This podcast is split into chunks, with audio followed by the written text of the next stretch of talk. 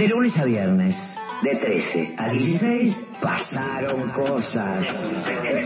¿Con quién? Con Alejandro Berkovich. Pasaron cosas. En Radio con Vos.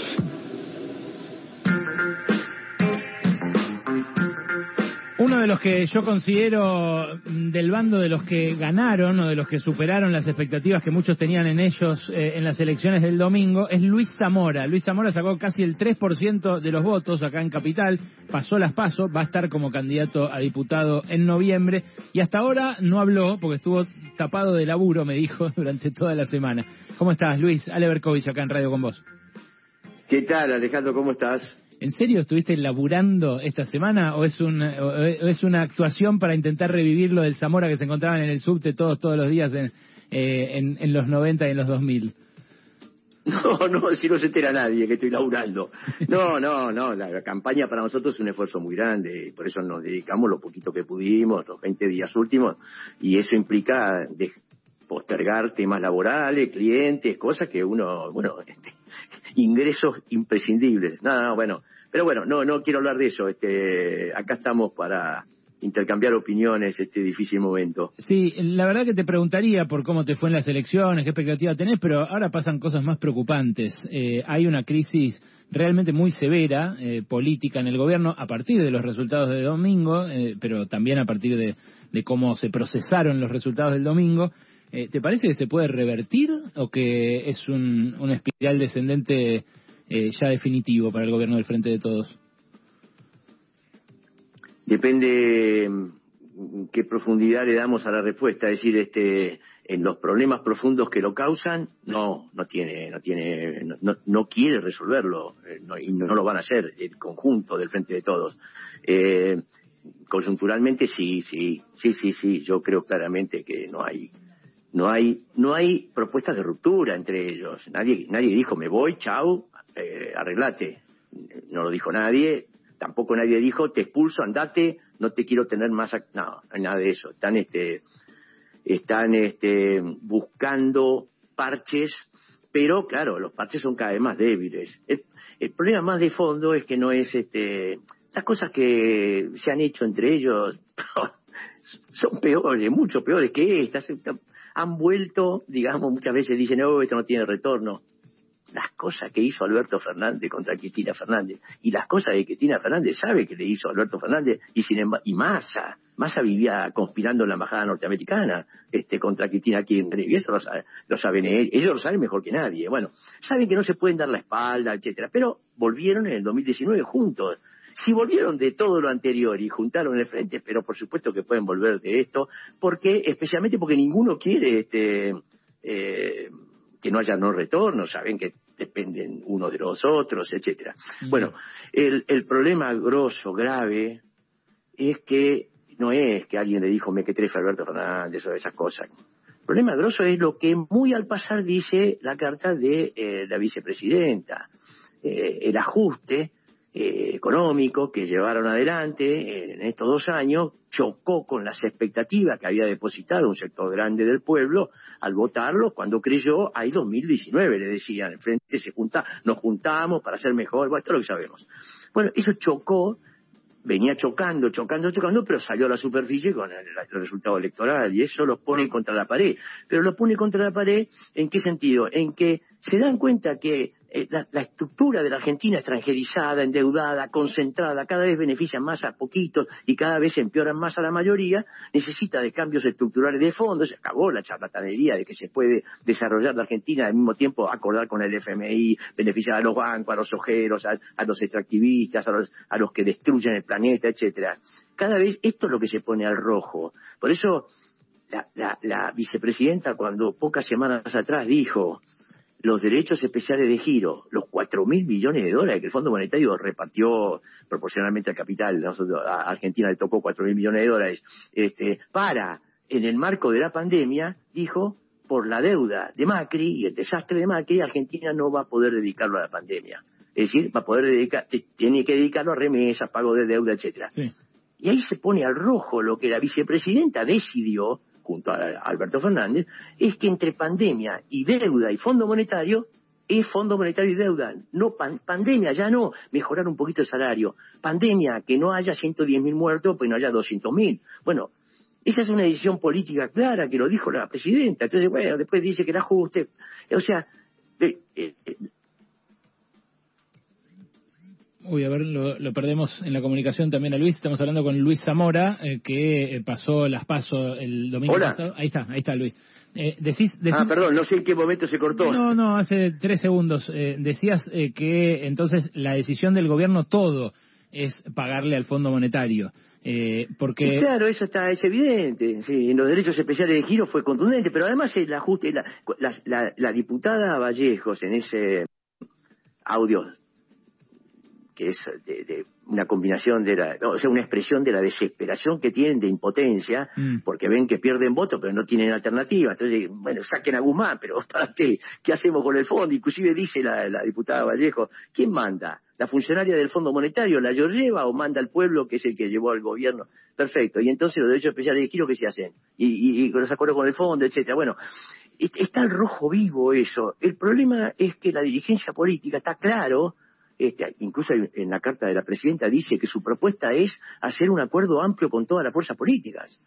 Este, para atender los problemas de la economía, es decir, con el macrismo, con Manes, con Patricia Burrich, con, bueno, es una, expresión, sale al desnudo el problema estructural de la Argentina y el rol de la dirigencia política eh, en su conjunto, que prioriza el, poder económico, prioriza pagarle 100 mil millones de pesos por mes de intereses a los bancos, por el IC y otros instrumentos, como lo mm. señalé en estos días, en este propio programa, con, charlando con vos, este, no lo señalo yo, lo, lo, lo, lo constato, lo denuncio, este, y eso significa priorizar cuando hay cuarenta y pico por ciento de pobreza en Argentina y en las elecciones le dicen ni siquiera voy a ir a votar, porque no hubo, se dice, un voto castigo.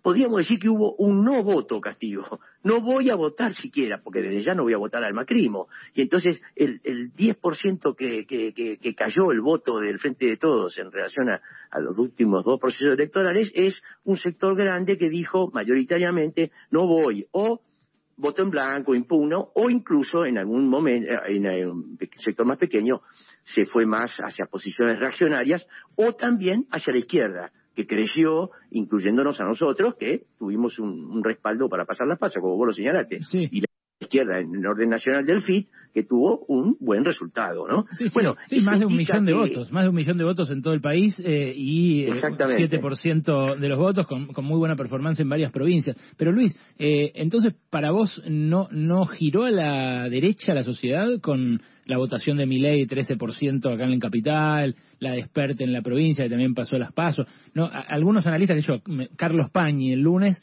eh, decía lo que ayer marca el resultado de las urnas es que la, sociedad giró a la derecha. ¿Vos discutís eso? Sí, sí, no, claramente, nos parece este, errado, y no solo Paña, a veces hay sectores más de más democráticos y progresistas que también sienten que, o sea, compran ese, mm. esa interpretación. No, no la compartimos. No hay derechización, ningún elemento para ver que hay derechización. Lo que hay, eh, sí elementos de embrionaria tendencia a la polarización, que es algo que venimos sosteniendo este, como, como una interpretación de fenómenos mundiales, que no es derechización, sino tendencia a la polarización, en algunos lugares más acentuado, en algunos países, a la polarización, es decir, búsqueda. Los partidos tradicionales se deshilachan, se desprestigian, bueno, como lo indica el resultado electoral, pero todos los resultados electorales de los últimos años, mm. y la, empieza a haber búsquedas pero hay búsquedas hacia posiciones más reaccionarias, como sea el resultado de mi ley, o de Esper, o de otros así, este, y, búsquedas hacia la izquierda, más democrática, que se expresan más en procesos de movilización en el mundo, ¿no? Mm. Este, o en Argentina, por ejemplo, la rebelión de las mujeres, es decir, todos esos millones de mujeres en el país que han eh, eh, se empoderan, no son encabezadas por este, Milei, ni por Esper, ni por búsquedas más reaccionarias. Al revés, Pero también lo combaten, lo combaten a Milei, ¿no? Digo, no, que al revés se le oponen, porque Milei estuvo abiertamente en contra de la, de la legalización del aborto. Sí, claro. Sí, quiero decir un poco eh, irónicamente, que no puede estar en ninguna de esas. Bueno, y también hay búsqueda del FIT, que tuvo una buena elección nacional con algunos lugares, como por ejemplo Jujuy o Mendoza o, o Neuquén, y manteniendo un poquito subiendo en capital, en, en, en, provincia de Buenos Aires, o sea, un buen resultado nacional, y nuestra propia elección, terminó mucho más minoritario, más relativos, también indican búsquedas este, embrionaria, no hay un proceso ni para un lado ni para el otro. Este, por eso la, la mayoría de la gente, el proceso más profundo, que se desilusiona rápidamente de las expectativas, porque no había habido un cheque en blanco al gobierno, había, había habido cierta expectativa de pegarle bien fuerte a Macri y, bueno, esperar que las cosas empezaran a mejorar.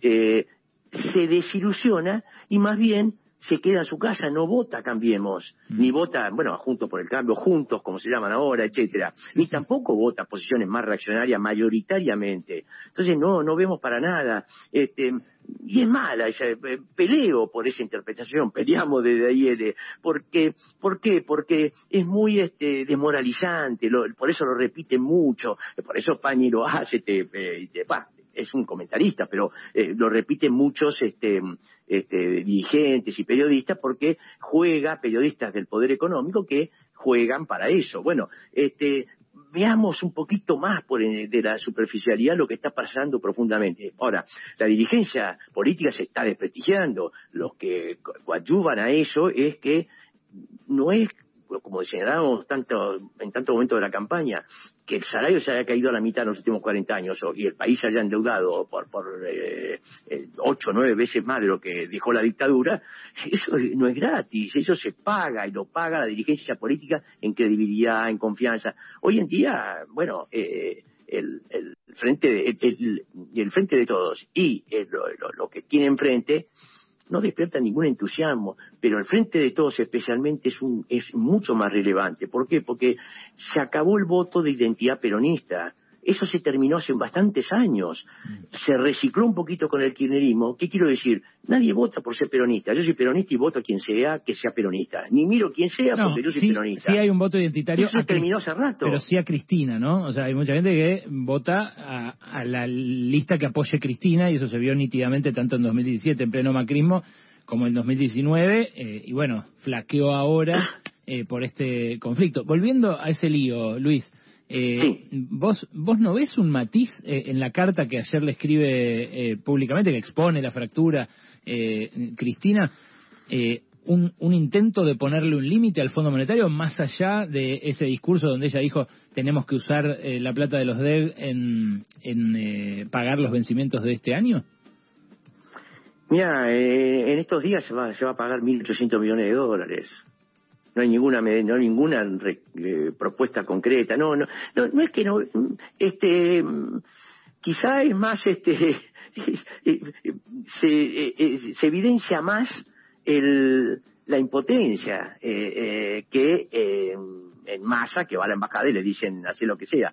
El poder de Cristina Fernández no está en la embajada norteamericana, está en que tiene respaldo popular. Bueno, más menguado, ¿eh? yo creo que más menguado la campaña también, eh, el resultado electoral también lo demuestra, ¿no? que perdieron la provincia de Buenos Aires, este, aún teniendo un gobernador íntima de su riñón, bueno, eso indica pérdida de poder político. Pero lo que muestra es que, bueno, ve que se, se, se va licuando su, lo que lo que se recicló del 2003 al 2007 y que durante muchos años lograron mantenerlo, pero cada vez más cuestionado. Perdió Scioli, perdió con, perdió con más alquinerismo, bueno, perdieron el, el 2015, perdieron el 2017, o sea que era evidente que ya eso es algo menguado. Pero lo que veo que refleja justamente la carta para mí muy expresiva, Argentina no tiene salida con, con pago de deuda. Eh, el año que viene vencen 19 mil millones de dólares de la deuda este, perversa que dejó el macrismo, 19 mil millones de dólares de los 57 mil que, que, que, del préstamo que le concedió al Estado argentino y 44 mil en efectivo. Bueno, 19 mil y el Fondo Monetario está ahí sentado esperando. Ustedes reconocen la deuda, le dijo al gobierno Fernández, Cristina Fernández, todo, le dicen sí, sí, la reconocemos. Muy bien, el año que viene vencen 19 mil millones de dólares. Mm. Bueno, le vamos a pedir, pues, sí, sí, por supuesto, ya sé que no lo pueden pagar, pero eh, bueno, la reprogramamos, pero ¿cómo? ¿Qué, reforma previsional hacen? La, la, la, diputada Vallejo dice en su audio, eh, denuncia cómo fue el mecanismo de la reforma previsional, este, de la movilidad jubilatoria, no fue una reforma previsional, pero cómo le metieron la mano en el bolsillo a los jubilados. Y ella, y ella dice, nos hicieron votar eso, y bueno, y lo votó Cristina Fernández también, la movilidad jubilatoria en el Senado. Eh, todo el bloque, ¿no? Los Sí, sí, sí, la ley de solidaridad fiscal que le llamaron, que hizo que el año pasado se, se, bueno, se comprimiera casi un 8% el gasto agregado en jubilaciones y pensiones, sí, en términos reales sí cayó, hubo un ajuste a los jubilados, eso es clarísimo. Claro, bueno, entonces este, eh, eh, en el marco de esta angustia que tienen los jubilados, y dramática la situación, ¿no? no eh, o, o- o las palabras son palabras que no dicen nada, o si dicen, bueno, ¿qué dice que, se, que, que millones viven una situación dramática? ¿Cómo se le puede bajar el 8% a una jubilada, a una pensionada, a un jubilado? Por el ingreso que tiene y porque laburó toda la vida. ¿Dónde está el valor de la prioridad? Labu- alguien labura toda su vida, pone su lomo a disposición para que empresarios se llenen de plata, ve que los empresarios se llevan la plata afuera, que los gobernantes lo permiten y que encima, cuando hay que hay problemas de déficit fiscal, el que laburó toda la vida, el que produjo la riqueza, el que estuvo siempre pensando en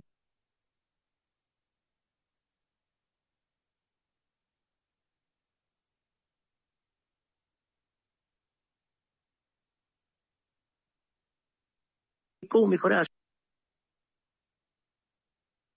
pensando en cómo mejorar a su familia, con lo cual mejorar su entorno, la sociedad paga el costo de un, sal- un ingreso que es de 25 mil pesos. Es, es una, la canasta está en 70 mil ya. Sí, sí. Ponemos el salario eh, en 70 mil, el salario mínimo, lo ponemos en 70 mil. Bueno, bueno, no lo van a poner. La dirigencia, tenemos un drama con la, con la, lo planteo, lo planteamos desde Ayele todo el tiempo, el, problema de la dirigencia. Somos un objeto, lo escuché a la reta el día de las elecciones, pero esto lo repite en toda la dirigencia. El día de las elecciones los periodistas le dicen, ¿qué opina? de tal cosa?". No, no, dijo, el día de las elecciones habla el pueblo. La dirigencia tenemos que escuchar al pueblo el día de las elecciones. Yo dije, claro, ahí están confesando. Es- supongamos que habla el pueblo a través de los votos, ¿no? Algo tan distorsionado.